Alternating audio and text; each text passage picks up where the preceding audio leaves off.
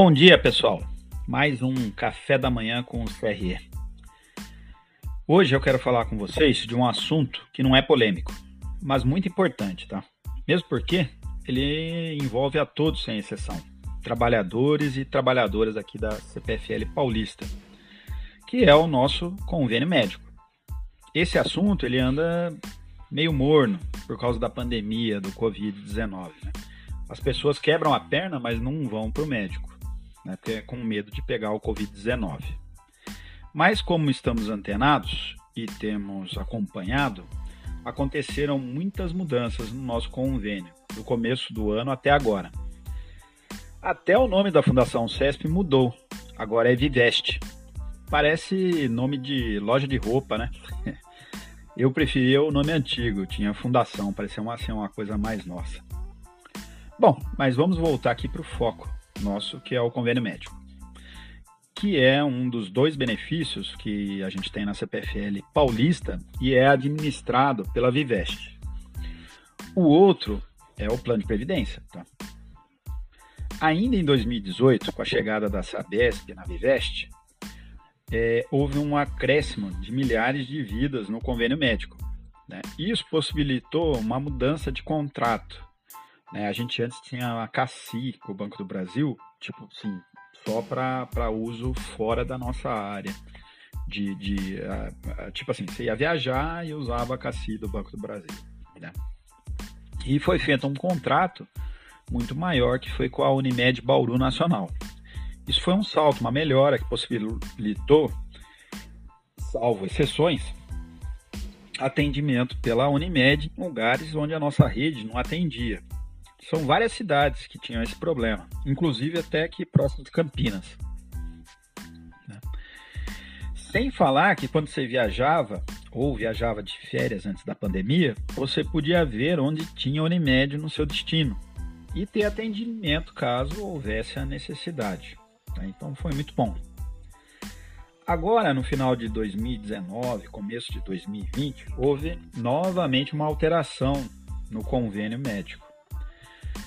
E assim, a Unimed Bauru Nacional saiu lá da Fundação CESP e começou um novo contrato com a Unimed FESP, que tem sim alguma diferença de cidades, tá?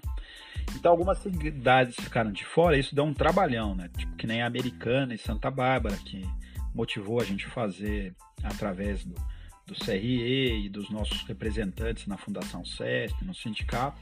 Foi feito lá um abaixo-assinado, né, e a gente conseguiu que voltasse a atender em Americana e Santa Bárbara, né, em Nova Odessa. O problema é que assim ainda tem problema com relação a isso. Né?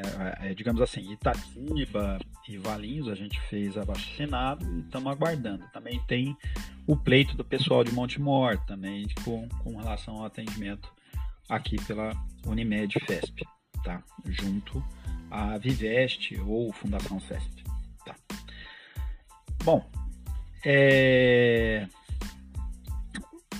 agora, né, no sabido né, de tudo isso daí que aconteceu, e todas essas mudanças, que é a gente chega nos dois pontos que eu considero importantíssimos. E é disso que eu queria falar com vocês. Com todas essas mudanças, as carteirinhas físicas e virtuais mudaram. Isso pode assim te dar uma dor de cabeça enorme se você não procurar regularizar em seu app ou ainda solicitar a nova carteirinha física.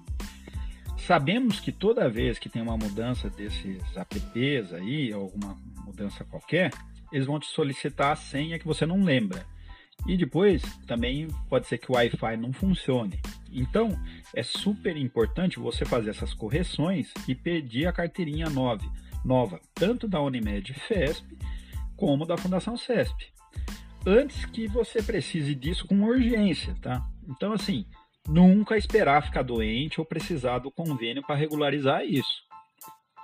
O outro ponto que me remete assim à nossa representação é como temos que nos posicionar.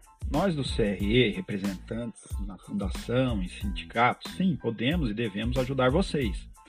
Mas o convênio médico nosso aqui na CPFL, ele é de responsabilidade da CPFL.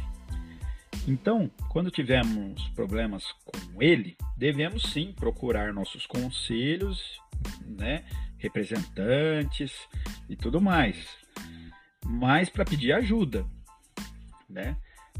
E também temos que cobrar isso do nosso gestor na nossa área, tá? Esse convênio médico ele está no contrato de trabalho e está no acordo nosso também. Então ele e o pior, né? Ele não é de graça, ele é ele é de coparticipação. Então, quando você tiver às vezes sendo cobrado pelo seu gestor de meta IGT e você tem um monte de problema é, com você ou na sua casa por conta de atendimento, por falta de clínica, falta de hospital, você deve cobrar dele. Falar, viu? E para me ajudar com isso aqui, né? Como é que fica a gente aqui, né? Por que, que você não me ajuda com isso? Né? Então, é, esses são, são as duas posições que eu, que eu gostaria aqui de estar de tá passando para vocês hoje no café, né? E para terminar, né, essa sexta-feira, vale lembrar que a gente vai, vai ter que usar o direito de recusa, tá? É a segurança em primeiro lugar. A partir de segunda-feira, as agências vão abrir e volta o corte. Então, qualquer atitude agressiva, recuse o serviço, né? E registre o incidente. Bom fim de semana para todos. Valeu aí, gente.